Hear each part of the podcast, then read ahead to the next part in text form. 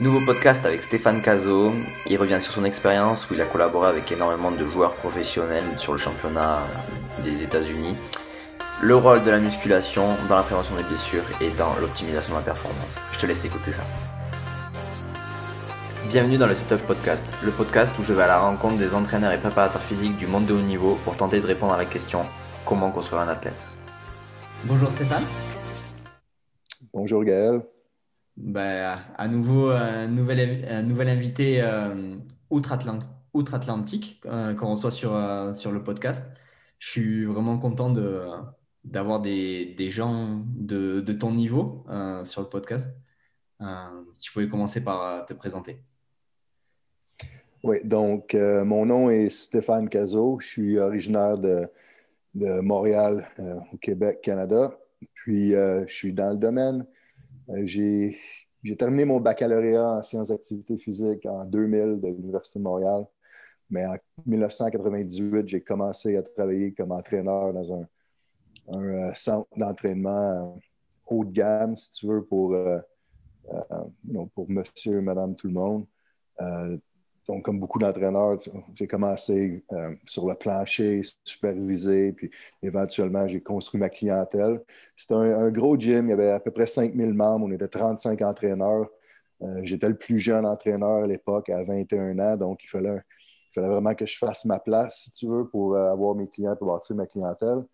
Après environ trois ans, j'avais réussi à me bâtir une solide clientèle de de, euh, des, professionnels, des euh, CEO d'entreprises, choses comme ça. Puis euh, au fur et à mesure que j'ai bâti ma clientèle, j'ai commencé à faire de plus en plus de formations continues.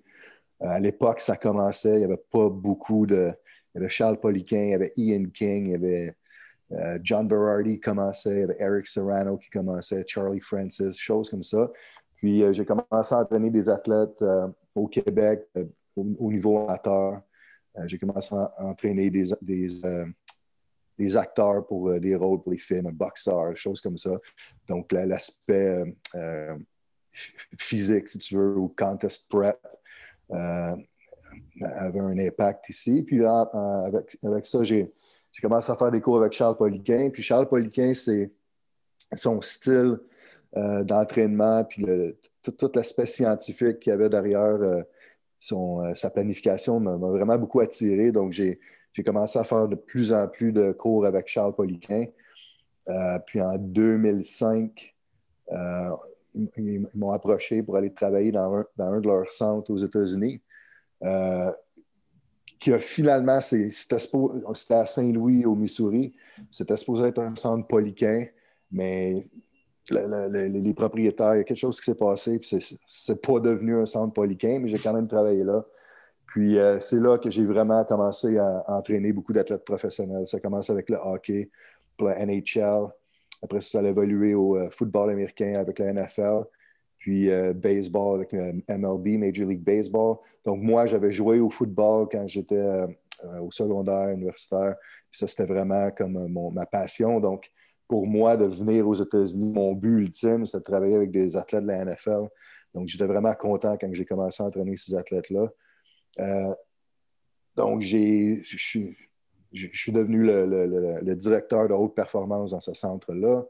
Euh, j'avais tous mes athlètes. En 2010, les, Cards de Saint-Louis au euh, baseball m'ont engagé comme consultant de haute performance. Donc, ça, c'était très intéressant. 2010, 2011, 2012, euh, j'ai travaillé avec, l'équipe. Donc, j'ai fait, partie de l'équipe en 2011 quand on a gagné les séries mondiales. Donc, c'est vraiment euh, un feeling vraiment cool d'avoir été euh, impliqué dans tout ça. Puis, c'était vraiment intéressant. C'est une bonne période pour moi parce que non seulement j'entraînais en, privé personnellement sous contrat 12 joueurs de l'équipe, mais aussi j'étais en charge d'écrire tous les programmes pour toute l'équipe, puis écrire les programmes pour toutes les les, clubs écoles, si tu veux, comme le 3A, le 2A. Euh, donc, au total, j'avais à peu près 150 joueurs donc, euh, que j'écrivais les programmes. Donc, c'est vraiment intéressant. Euh, c'est là que j'ai commencé à, accumuler beaucoup de data, si tu veux, par rapport à l'entraînement, que, que continué avec les gars de la NFL puis NHL. Puis, en 2012, Charles Poliquin m'a approché pour aller travailler avec sa compagnie. Au Rhode Island. Donc, j'ai accepté le poste. Je suis déménagé au Rhode Island en 2012. En 2013, Charles a quitté la compagnie. C'est devenu un peu bizarre. puis en 2000, janvier 2016, j'ai démissionné. Puis j'ai décidé de partir ma propre compagnie euh, à Huntington Beach, en Californie, qui est 40 minutes au sud de Los Angeles. Euh, donc, j'ai ouvert Kilo. Euh, au début, ça se faisait seulement qu'un gym. Puis, j'ai commencé à avoir beaucoup de demandes sur les réseaux sociaux pour faire des cours de formation continue. Donc, je me suis dit, ah, pourquoi pas, je vais essayer ça. Puis ça, ça, ça a vraiment évolué, ça a vraiment grandi à un point tel que en juillet 2020, durant COVID, COVID, c'était un peu bizarre, mais ce qui a été bon de ça pour, nous, c'est que ça nous a permis de, prendre du recul, si tu veux, pour la compagnie, puis réévaluer. OK, ça fait cinq ans. Dans les derniers cinq ans, qu'est-ce qui s'est passé avec notre compagnie? Où on, s'en va avec la compagnie? Qu'est-ce qu'on devrait faire pour, améliorer ça? Donc, euh, on a décidé en novembre 2020, on a décidé de déménager euh, euh, la compagnie de Los Angeles à Miami pour plusieurs raisons. Puis notre, notre loyer à Huntington Beach finit le 31 juillet. Donc, notre équipement est encore là-bas, mais on a décidé de partir un peu plus tôt pour trouver la, le, le, gym, la, la, facility. Ah, le fois, j'ai la misère avec les, les, mots en français, le local. OK. trouver le local ici. C'est juste pour être prêt, comme ça, le, le, 1er août, on peut déménager notre équipement, puis tout est beau, tout est prêt. Donc, ça, c'est ce qu'on espère. Donc, on espère que septembre, on va être prêt à, repartir les cours. Euh, donc, on est vraiment excités de ça. Puis, puis c'est ça, notre, business va changer plus sur euh, éducation seulement. On n'aura plus l'aspect gym avec le public, si tu veux. On va, mettre tout notre focus sur tout ce qui est online, content, production, euh, puis formation continue. Hmm. C'est super ça. Ouais, une grosse, grosse euh, expérience avec euh, énormément d'athlètes euh, de très haut niveau. C'est quoi pour toi un athlète? Tu as, touché à énormément de sports, même des gens qui ne sont pas forcément sportifs, mais quel point commun tu retrouves à tous ces gens qui étaient dans le haut niveau?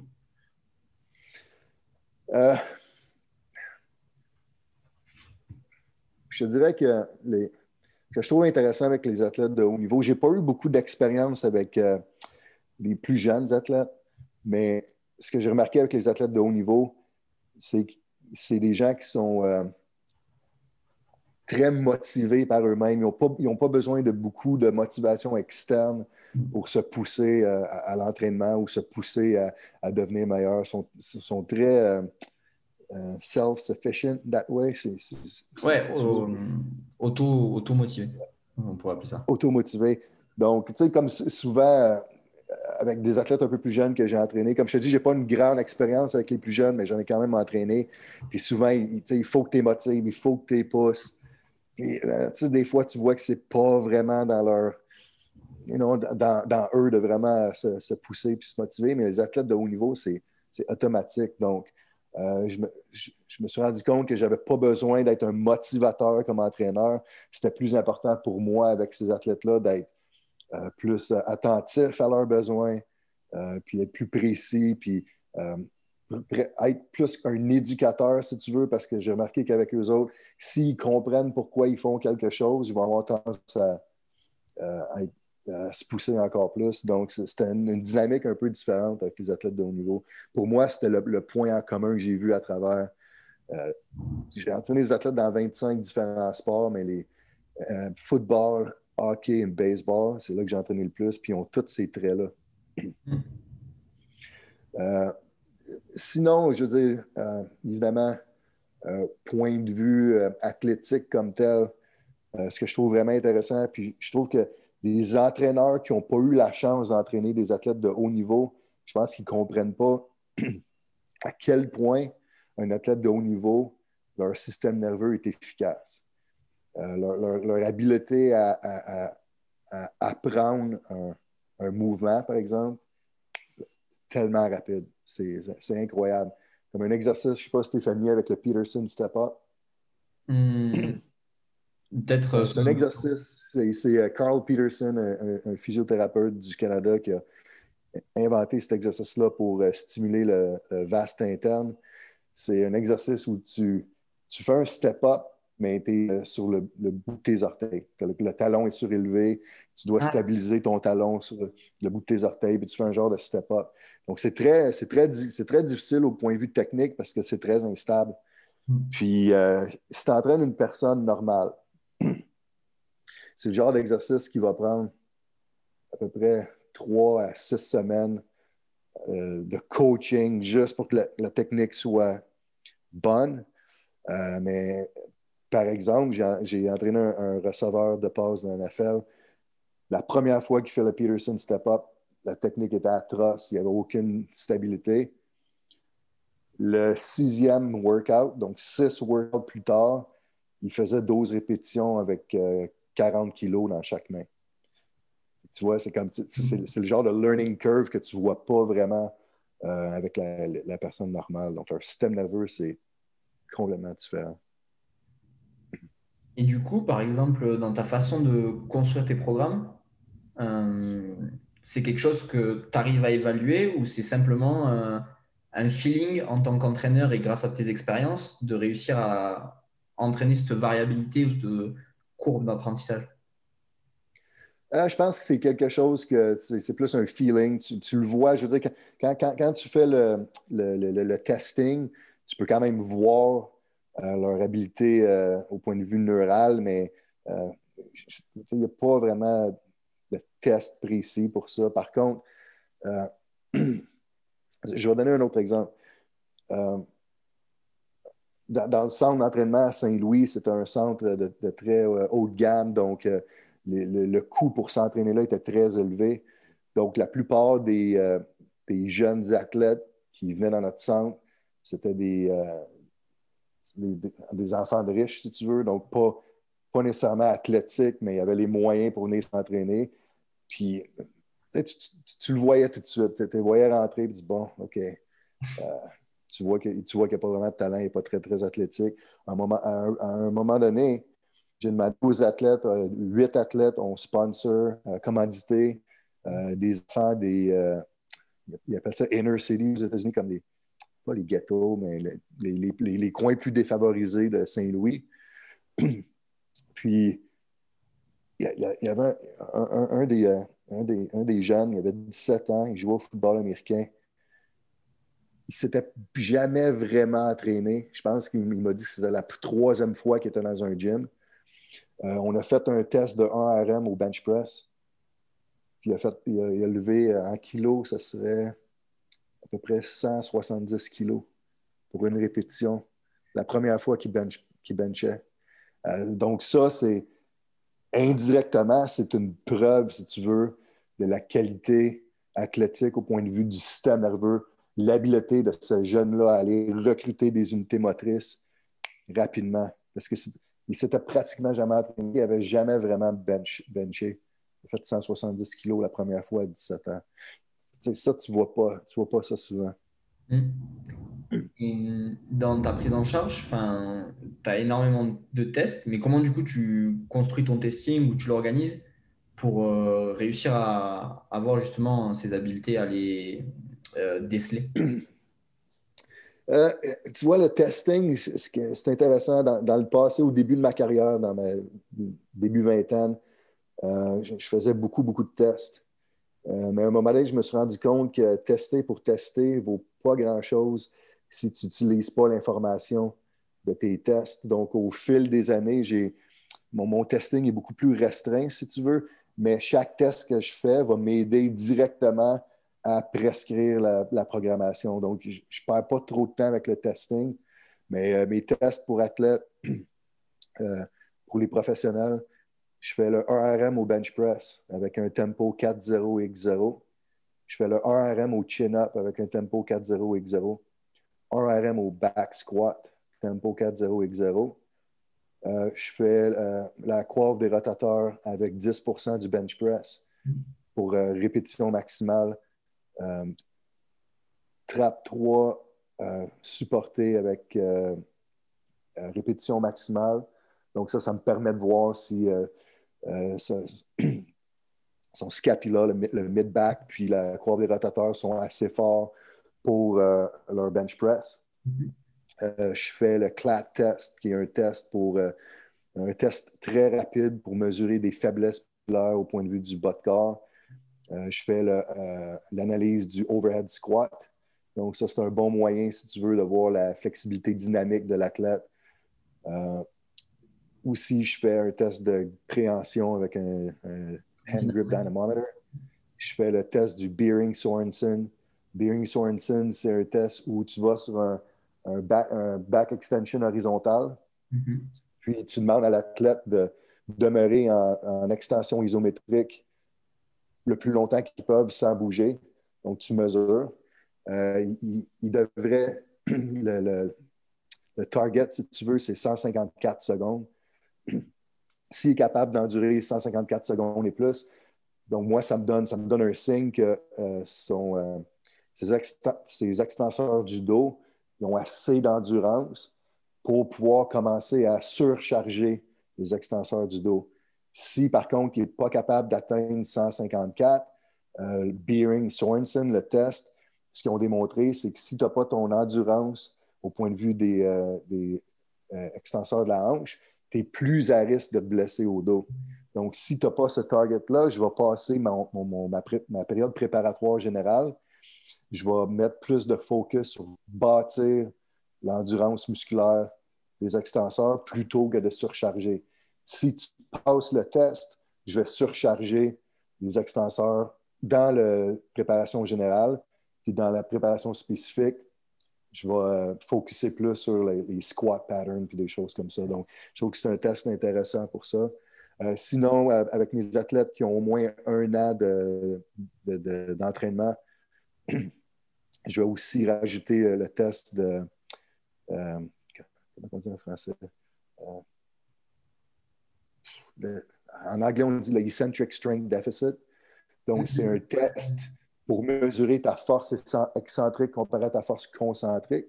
Donc, ça, je fais ça avant la, période, préparatoire générale parce que je trouve que c'est un test intéressant dans le sens que ça va me dire si l'athlète a besoin pour le GPP de focuser plus sur prendre l'hypertrophie ou focuser plus sur euh, la force puis les, aspects neurales, si tu veux, de l'entraînement. Hmm. Donc, c'est un moyen d'individualiser puis de guider mon, mon entraînement pour la période euh. Puis là, ensuite, avant la période préparatoire spécifique, je vais faire un test, euh, euh, on appelle ça Explosive Strength Deficit Test. Donc, c'est un test pour mesurer la différence entre ta force explosive puis ta force réactive. Donc, ça, ça va, ça va me donner un indice pour cette athlète-là. Est-ce qu'on devrait focuser plus sur force, force explosive ou est-ce que tu, tu manques plus d'élasticité et on devrait focuser plus sur la force réactive, ce qui est plus pliométrie et, tout ça. Donc, je trouve ça intéressant parce qu'il y a beaucoup de programmes pour, euh, surtout avec les jeunes athlètes, que c'est des programmes très structurés. Donc, euh, tous les athlètes euh, viennent en même temps puis ils suivent une progression. mais, attends une seconde. quelque chose. Est-ce que tu es encore là, Gaël? Oui.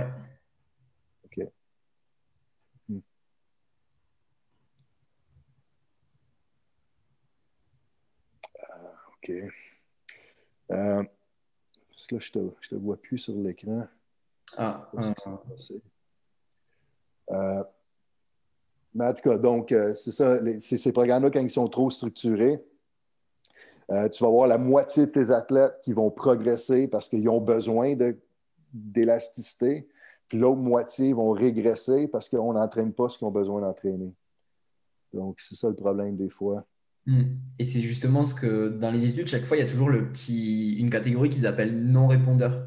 Et en fait, c'est pas qu'ils sont non-répondeurs, c'est juste que on, a, on les a pas entraînés, enfin, ils n'avaient pas besoin de ce qu'on a entraîné. Exact, exact. Ça, ça arrive souvent. Donc, c'est pour ça, pour, pour moi, c'est important de, euh, avec les athlètes de haut niveau, à un certain point, d'être capable d'individualiser euh, leur programmation via ces tests-là. C'est des tests très simples euh, mais qui donne beaucoup d'informations. Donc, c'est ça que j'utilise. Hum, Sur ta période de planification, c'est souvent euh, des débats qui sont relativement euh, difficiles parce que ben, les athlètes de haut niveau, ils ont énormément de compétitions, énormément de périodes où ils sont occupés et au final des phases de développement qui sont très courtes. Tu serais plutôt, donc, comme tu viens de l'expliquer, là, de travailler sur des faiblesses ou au contraire, ben, de les rendre, continuer à les rendre plus forts parce que grâce à ton testing, tu arrives à avoir euh, un bilan détaillé des forces et faiblesses. Qu'est-ce que tu priorises, toi? Euh, euh, au, dé- au départ, comme souvent, ça je parle juste d'un point de vue expérience personnelle, mais ce que j'ai remarqué quand je commence avec un, athlète, même s'il s'est déjà entraîné dans le passé, tout dépendamment d'avec qui il s'est entraîné ou quel style d'entraînement a fait, souvent, je me rends compte que la priorité devrait être plus sur la force. Euh, souvent, les athlètes sont un peu trop faibles euh, comparativement à ce qu'ils devraient être. Puis, euh, mon opinion est que au départ, focus sur la force. Puis à un certain moment donné, quand tu atteins certains standards de force, ensuite, tu peux, tu peux mettre le focus plus sur l'aspect vitesse. Mais souvent, je trouve que les athlètes trop jeunes, trop tôt dans leur, dans leur planification, commencent à focuser sur la vitesse. Mais c'est très, très, très difficile d'améliorer la vitesse si la base en force n'est pas là a priori. Euh, donc, pour moi, je trouve que c'est l'élément le plus, euh, le plus clé. Puis souvent, avec ces athlètes faibles-là, tu, tu pourrais, tu pourrais travailler juste en force, jamais faire de- d'entraînement de, speed strength du tout. Puis ils vont aller tester leur, euh, leur, euh, 40 verges, puis ils vont améliorer leur vitesse quand même, tout simplement parce que leur euh, capacité à développer plus de force a augmenté. Oui. Et en plus de ça, la force, elle a énormément, enfin, énormément d'avantages, que ça soit pour performer, mais aussi dans tout ce qui est euh, prévention des blessures et même euh, rehab pour des athlètes qui sont blessés dans des sports qui sont un peu sollicitants comme euh, le football ou c'est des euh, des sports d'impact qui sont quand même bien traumatiques. Exact, exact. Euh, Gaël, like, parce que ça fait à peu près 3-4 minutes que je ne te vois plus du tout sur l'écran, donc un- la, la dynamique est un, est un peu bizarre vu que je ne te, je te vois pas. Je sais pas, pourtant moi je te vois encore je t'entends Je sais- correctement. Je ne sais pas quoi faire. Uh, hey, Kathy, can you come here for a second?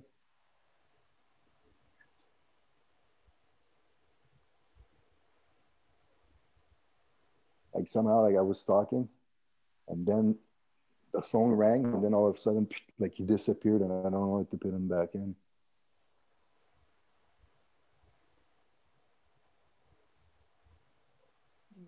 Because he says like he can see me, but I, I don't know, I don't know what's going on.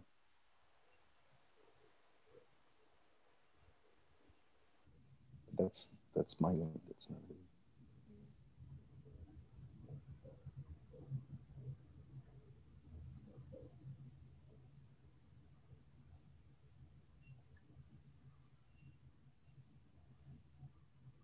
So you don't know. No, Ah. just seemed like it when I Tu as toujours l'icône euh, Zoom ou pas du tout? Il n'y a rien. Tout, tout ce que j'ai sur mon écran, c'est euh, l'image de moi. Tout ça. Tout ce que je vois, c'est moi. Euh, normalement, en, en haut à gauche, t'as un- enfin en haut à droite, tu as un petit onglet View. Peut-être que. Ouais, non, il n'est pas là. Mais Ah. là, Kelsey a réussi à, à trouver quoi faire. Thank you. All right, parfait, je te vois. Ah bon, super. Good. Euh, ouais, donc on en, est- on était, on en était donc sur tout l'aspect force, euh, prévention des blessures et euh, rehab. Comment tu intègres tout ce travail qui est peut-être en arrière-plan de la performance, mais qui est tout aussi important? Euh, Donc, ce que, j'aime, ça, j'ai, appris ça de Charles Poliquin, mais ça vient des, Russes en, euh, levée olympique, mais c'est les ratios de force. Je trouve ça très intéressant euh, parce que ça, donne un indice un peu plus précis. C'est moins euh, abstrait, si tu veux, que regarder juste la- la- la- l'aspect physiologique, si tu veux, de, l'athlète. Donc, ce que je fais, c'est qu'au au, au- au fil du temps, quand j'entraîne mes athlètes, euh, je, compile les ratios de force de, levée clé euh, pour l'athlète, pour le sport. Puis là, je m'assure que les ratios de force euh, sont comblés. Donc, exemple, le, si le front squat devrait être 85% du back squat. Si j'ai un athlète qui a un, front squat de 60% du back squat, puis mon but, c'est d'améliorer non seulement sa performance, mais sa euh, structural balance, balancement structurel. Bien, ce que je vais faire, c'est que je vais focuser mes entraînements de bas de corps sur améliorer le front squat. Euh, donc, ce qui va faire en sorte que si j'améliore son front squat de 60 à 85% là, je sais que le, le, les, les, muscles sont mieux balancés, si tu veux. Évidemment, tu as des différences au point de vue biomécanique, des gens qui ont des, des, des, des torseaux plus longs, le fémur plus long, plus court. Donc, il faut que tu prennes ça en considération un peu, mais j'utilise ça comme guide. Donc, c'est correct pour moi si quelqu'un euh, arrive jamais à 85% comme tel, mais je sais que s'il y a 60% il y a du travail à faire au point de vue du front squat. Donc, j'utilise ça beaucoup, si tu veux, pour euh, l'aspect euh, prehab. Euh, point de vue réhabilitation, ça, c'est un petit peu différent. Euh, parce qu'une fois que l'athlète a une blessure, euh, moi, je crois plus en, en essayer de activer le plus tôt possible le système nerveux, euh, mais en faisant des mouvements puis des exercices qui présentent aucune douleur. Donc, si, euh, exemple, si j'ai un athlète qui, qui s'est déchiré l'ischio, moi, ce que je vais faire, c'est je vais, je vais essayer quand même d'entraîner l'ischio janvier, mais si, disons, exemple, on fait un leg curl, mm -hmm. puis la, la, douleur est au début du leg curl. Donc, quand il commence la flexion du genou, c'est là qu'il y a beaucoup de douleur, mais qu'en fin de flexion, il n'y a aucune douleur mais ce que je vais faire, c'est que je vais entraîner juste ce, ce, cette amplitude de mouvement-là. Puis au fil du temps, je vais, de, je vais essayer d'augmenter l'amplitude de mouvement. Puis aussi, ce que je vais faire, c'est que je, je, veux. Parce que souvent, un athlète, si un athlète a, euh, fait un sprint, puis il se déchire le hamstring en faisant un sprint, mais c'est des fibres musculaires rapides qu'il a déchirées. Donc, si moi, je veux faire le rehab, il faut que je fasse le rehab de fibres musculaires rapides.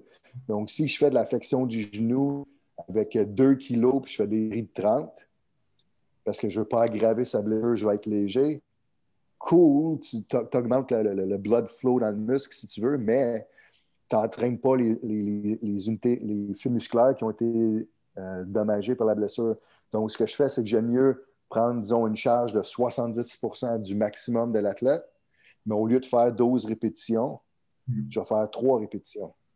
Donc, ce n'est pas un grand stress pour lui parce qu'on ne va pas jusqu'à la fatigue absolue, mais au moins, on stimule quand même des unités motrices qui ont été un peu impliquées, si tu veux, dans l'action qui a fait en sorte qu'il s'est blessé.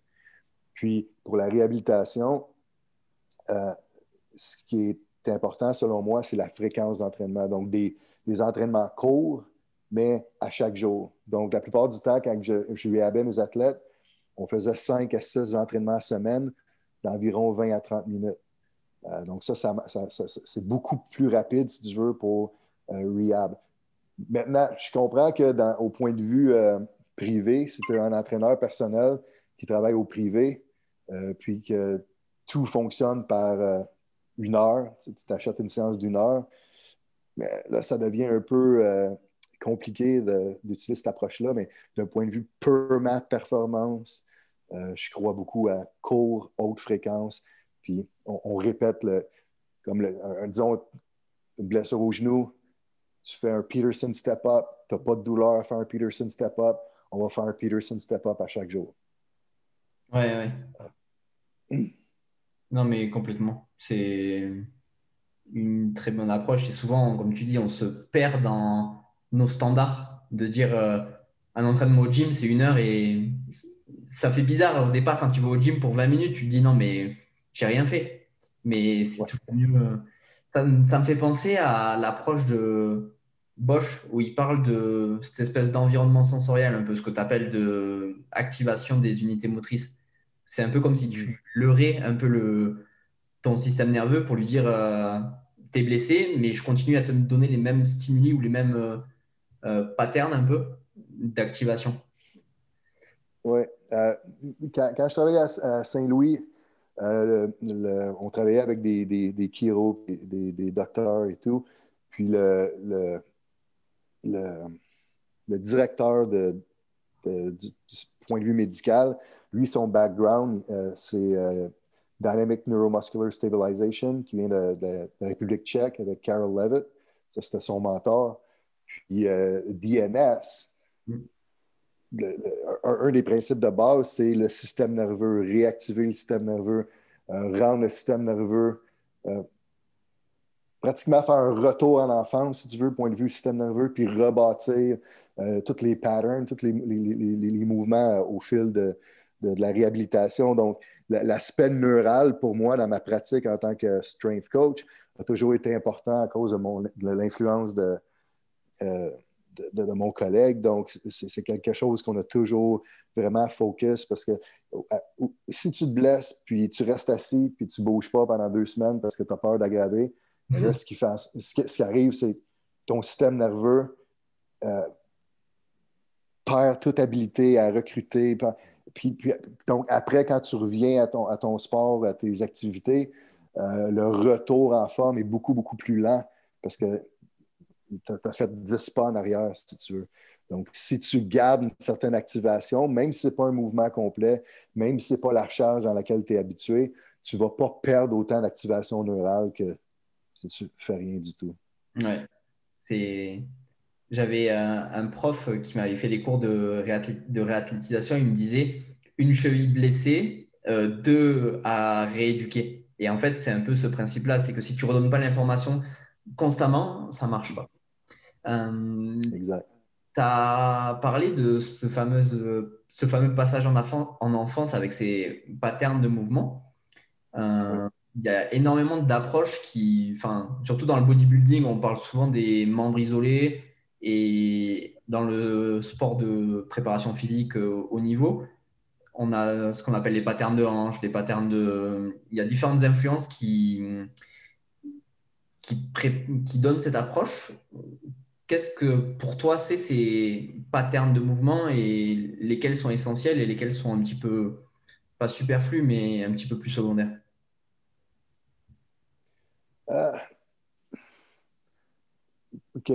Dans mon approche, si tu veux, je pense que j'aime un peu utiliser les, deux approches. Euh, je trouve y a des, positifs aux deux approches.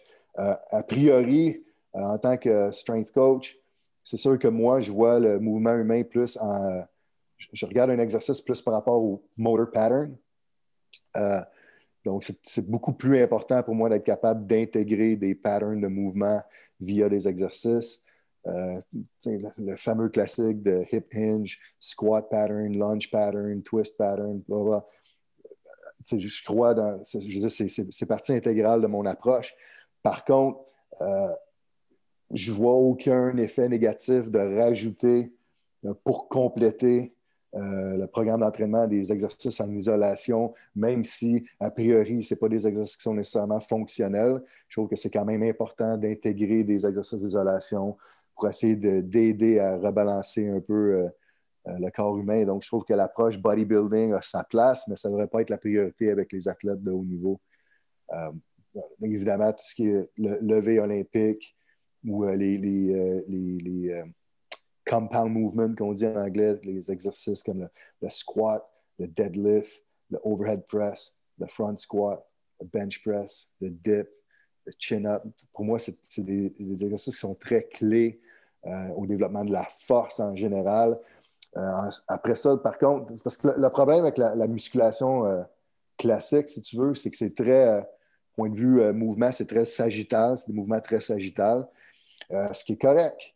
Euh, je veux dire, c'est ça la musculation. Euh, je ne suis, pas un fan des, entraîneurs qui essayent de mimiquer toutes les actions sportives dans la salle d'entraînement. Je trouve que ce n'est pas, pas la place.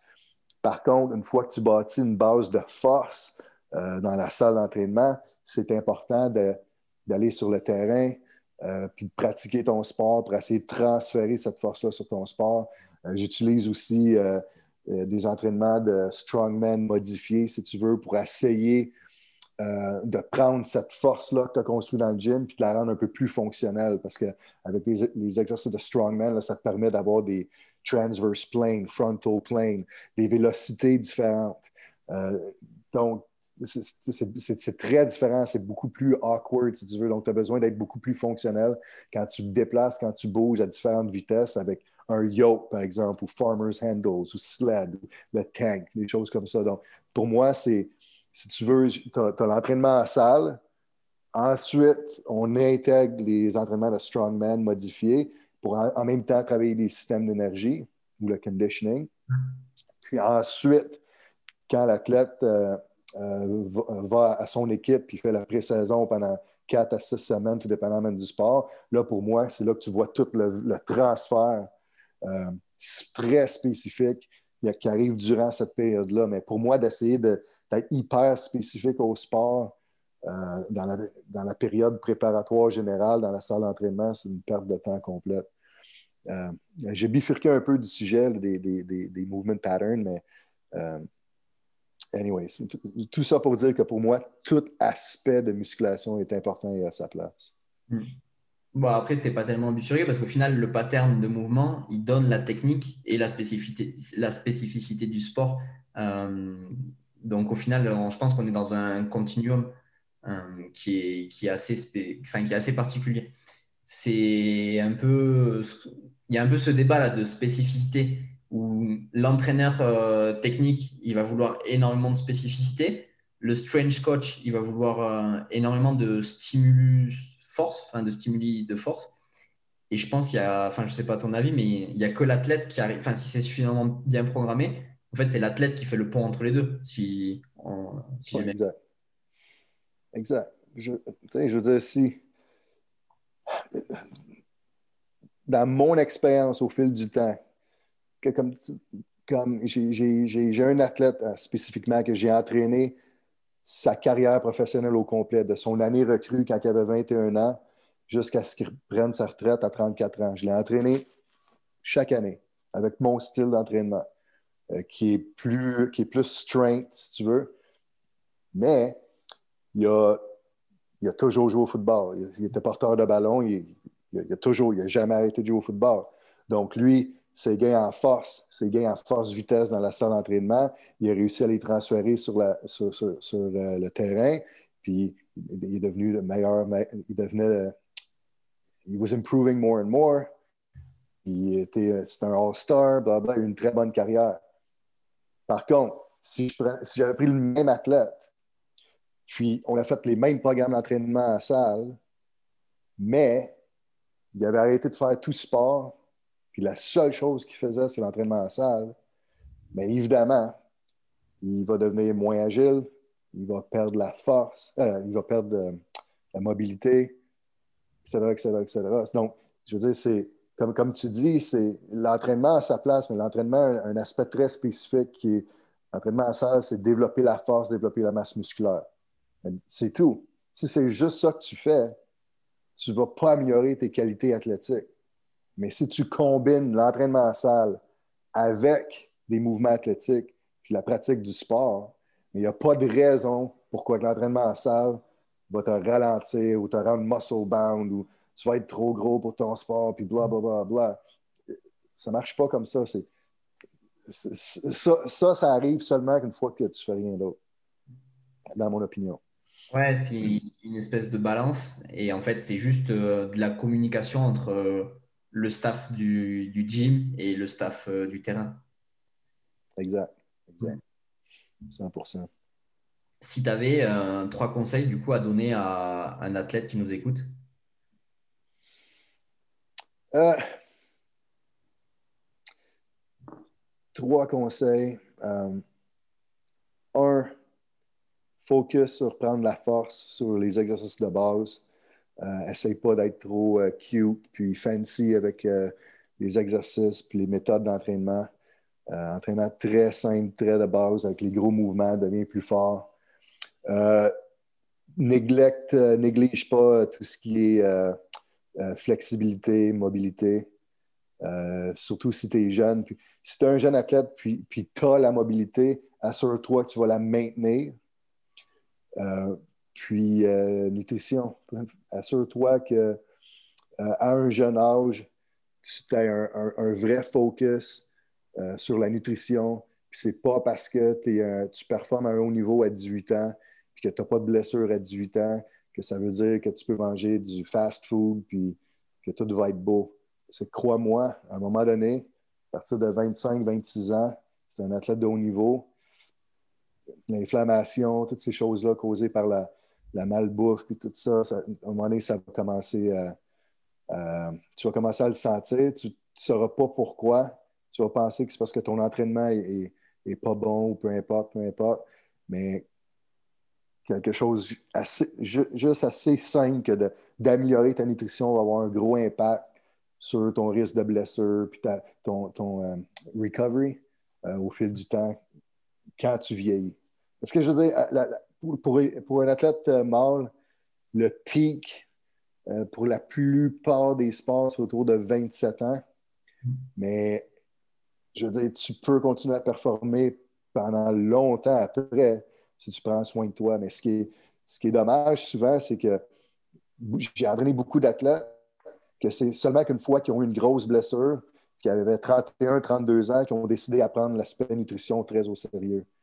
Par contre, cet athlète-là que je te parle, qui s'est entraîné toute sa carrière avec moi, à l'âge de 21 ans, il avait engagé un chef, il a, il a toujours mangé une nourriture de haute qualité, etc., Donc, c'est pour ça qu'il a eu une longue carrière et qu'il a été un, athlète euh, étoile parce qu'il ne se blessait pas.